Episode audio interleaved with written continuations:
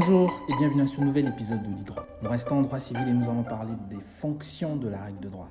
Car oui, la règle de droit n'a pas que des caractères pour la distinguer des autres règles de conduite sociale, elle a aussi des fonctions. Quatre fonctions pour être bien précis. La règle de droit replie quatre fonctions. D'abord, elle organise la société. Elle impose, propose et exprime. Je sais que ça peut paraître un peu difficile à comprendre pour des esprits étriqués comme les vôtres. Comment la règle de droit exprime Elle exprime quoi? Une volonté. On va voir ça tout à l'heure. D'abord, organise. Oui, c'est la première fonction de la règle de droit. C'est sa raison d'existence, même chose. La règle de droit organise la société, définit les rapports juridiques qui peuvent, pour la fonction organisationnelle, on, a dit la, la règle de droit, les membres du corps social. Par exemple, s'instaurer entre le droit de la famille organise les rapports familiaux. Qu'il s'agisse d'une famille naturelle ou d'une famille légitime, le droit de la famille organise les rapports qu'il y a entre membres de la famille. Le droit de la famille permet de faire naître la famille légitime et de dissoudre aussi la famille légitime organise aussi son mode de fonctionnement d'ailleurs. Le droit des biens, ben, s'il parle des biens, et le droit des contrats parle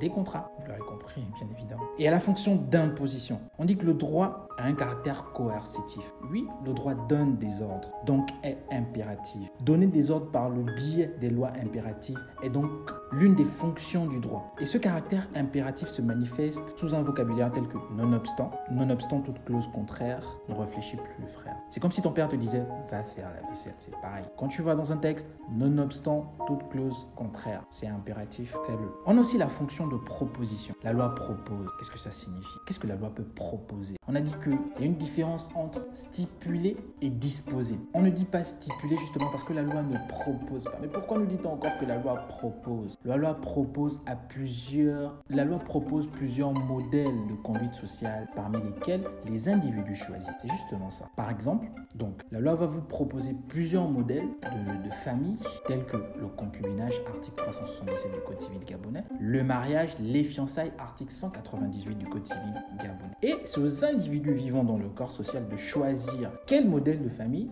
selon la loi, bien sûr, donc selon le droit, ils voudraient adopter. Si c'est le concubinage, article 377 du Code civil gabonais, ben, ils vont opter pour le concubinage et remplir les conditions prévues par la loi. Donc la loi propose un ou plusieurs modèles de conduite en société parmi lesquels les individus choisissent. Et on a la quatrième fonction, la fonction expressive. Mais qu'est-ce que la loi peut bien exprimer? Comprends bien le problème que cela peut poser. Qu'est-ce que la loi peut bien exprimer? La loi est l'expression de la, la, loi est l'expression des valeurs de la société, des valeurs que la société fait sienne et qu'elle et qu'elle entend protéger. Qu'est-ce que cela veut dire? Vous vous êtes déjà certainement posé la question de savoir qui fixe les règles de la normalité. Qui dit que ceci est normal et, ceci ne l'est pas? C'est pas la loi qui, qui, le dit. À la base, c'est la société qui décide. On a un problème au Gabon avec l'homosexualité. Je suis pas homophobe, hein.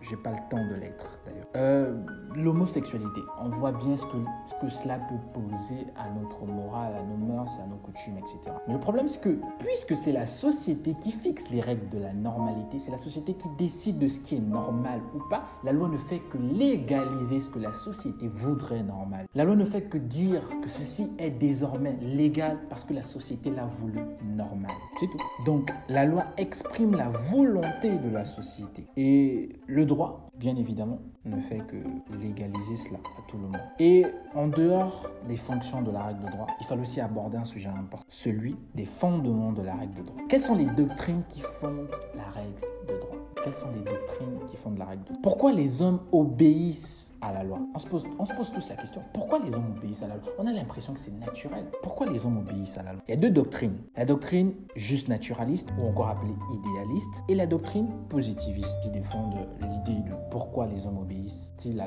la loi. Alors, les justes naturalistes ou les idéalistes disent le droit est immuable, universel. Le droit est immuable et universel. Donc, immuable, ça veut dire que, voilà, il ne peut pas être abrogé. Hein.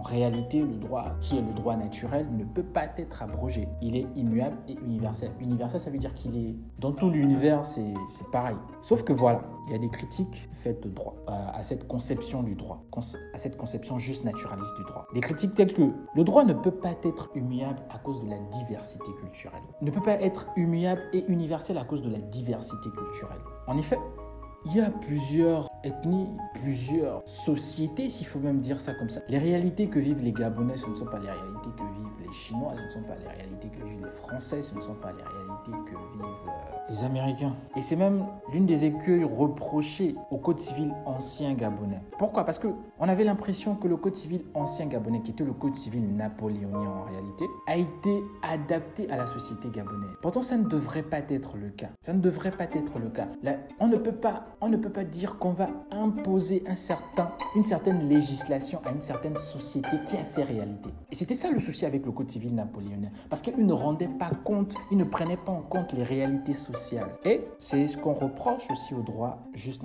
à la théorie juste naturaliste du droit. Le droit ne peut pas être immuable parce qu'il y a une diversité culturelle, il y a une diversité de population. Les individus sont différents et puisque les individus sont différents, les mentalités avancent, le droit ne peut pas être immuable. Les mentalités avancent, le droit ne peut pas être immuable. Alors la, la doctrine positiviste, c'est celle selon laquelle le droit, c'est celui qui est applicable dans un état donné, à un moment donné. Donc pour les positivistes, le droit, il est applicable dans un... Le droit est celui qui est applicable dans un état donné, à un moment donné. Sauf que dans les positivistes, il y a deux types de positivisme. De positivisme. Il y a le positivisme étatique qui dit que l'État est le fondement du droit. Que c'est celui qui a développé le droit. Et cette euh, théorie de positiviste étatique est développée par des auteurs tels que Kelsen, Hegel, etc., qui pensent que le droit est le fondement de l'État qui a le monopole de la force pour l'imposer au corps social. Oui, l'État, en plus de posséder l'autorité exclusive, possède la souveraineté. Donc vous voyez que l'État a bel et bien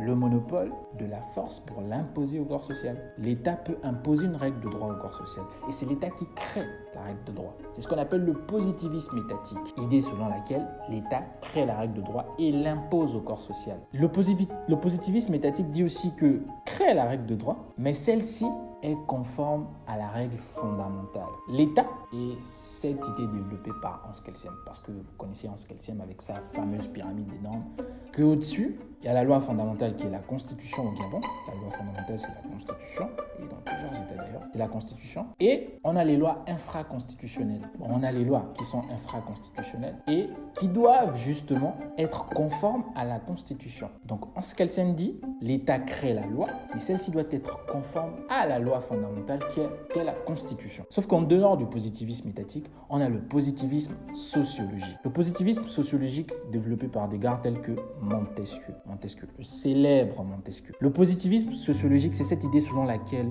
le droit est un phénomène social. Oui, le droit est un phénomène social, mais un phénomène social ayant sa source dans la coutume, les mœurs et les usages. Il ajoute que c'est parce que la loi tire sa source des coutumes, des mœurs et des usages que les gens s'obligent à s'y conformer. Donc, Montesquieu dit que le droit est un phénomène social parce que le droit tire sa source dans les coutumes, les mœurs et les usages. Et c'est justement parce que le droit tire sa source dans les mœurs, les coutumes, les usages que les individus s'obligent. Ils s'obligent parce que justement, si tous les individus du corps social disent bon, on ne respecte pas cette loi telle que la loi 31 bar 60 de 1960 portant sur euh, l'interdiction de la dot au Gabon. Si les individus disent qu'ils ne veulent pas s'y conformer, ils ne vont pas s'y conformer. Donc, si les individus s'obligent à s'y conformer, c'est justement parce que le droit tire sa source de la coutume, des mœurs et des usages, selon Montesquieu. Ce sera tout pour aujourd'hui, pour les fonctions de la règle de droit et pour les fondements de celle-ci. Une prochaine fois. tout de suite pour la blague du jour.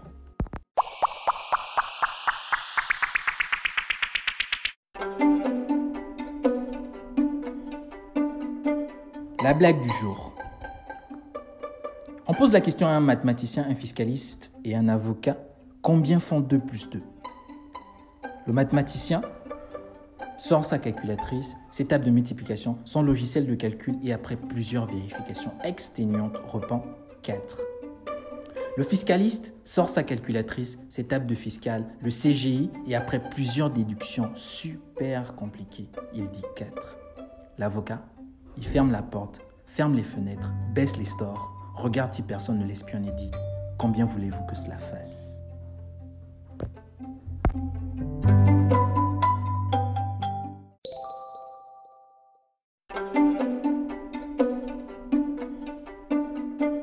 Avant de clore cet épisode, je tenais à répondre à certaines préoccupations, notamment des préoccupations sur euh, Instagram, Facebook, et certaines sur WhatsApp. Certains m'ont posé la question de savoir pourquoi il n'y avait plus d'invités pour cette saison. Déjà, c'est pas qu'il n'y a plus d'invités, c'est que les personnes ne sont pas disponibles. Et si quelqu'un se sent disponible, que la personne me contacte sur WhatsApp ou sur, Messenger. Le problème, c'est que les études qui étaient invités sont un petit peu pris, donc ne sont pas toujours disponibles. Donc désolé pour le désagrément déjà s'il vous manque. Si c'est plus intéressant avec des invités, ben, on en trouvera. Et si vous pensez que vous pouvez tenir toute une émission, venez, on va le faire, il n'y a pas de souci. Il suffit de prendre juste un, juste un peu de courage hein, et puis ça va. Et pour la deuxième préoccupation, certains m'ont posé la question pourquoi il n'y a pas de contenu vidéo? Déjà, c'est pour deux raisons. Je, la plupart du temps, je ne prépare pas mes prises de parole.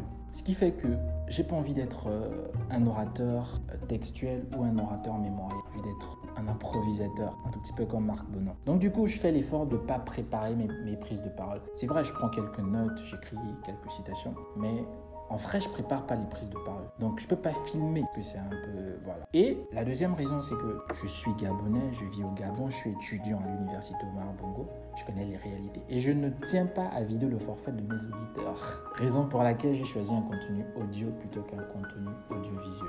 C'était un petit peu ça. Pour les messages que vous laissez sur euh, la plateforme Onshore, c'est vrai que j'arrive pas à les voir, mais je pense que ce sont des messages vocaux que vous devez laisser. Pour la plateforme Instagram, c'est vrai que c'est compliqué parce que je suis pas très actif sur Instagram, mais sur Twitter, je suis très actif. Sur Facebook, je suis très actif. Et je pense que c'est peut-être sur WhatsApp aussi pour ceux qui me connaissent personnellement. C'est un petit peu ça. Je pense que c'était tout pour les préoccupations. Donc, passez une excellente journée. Et n'oubliez pas, c'est bien d'avoir des droits, mais c'est mieux de les connaître.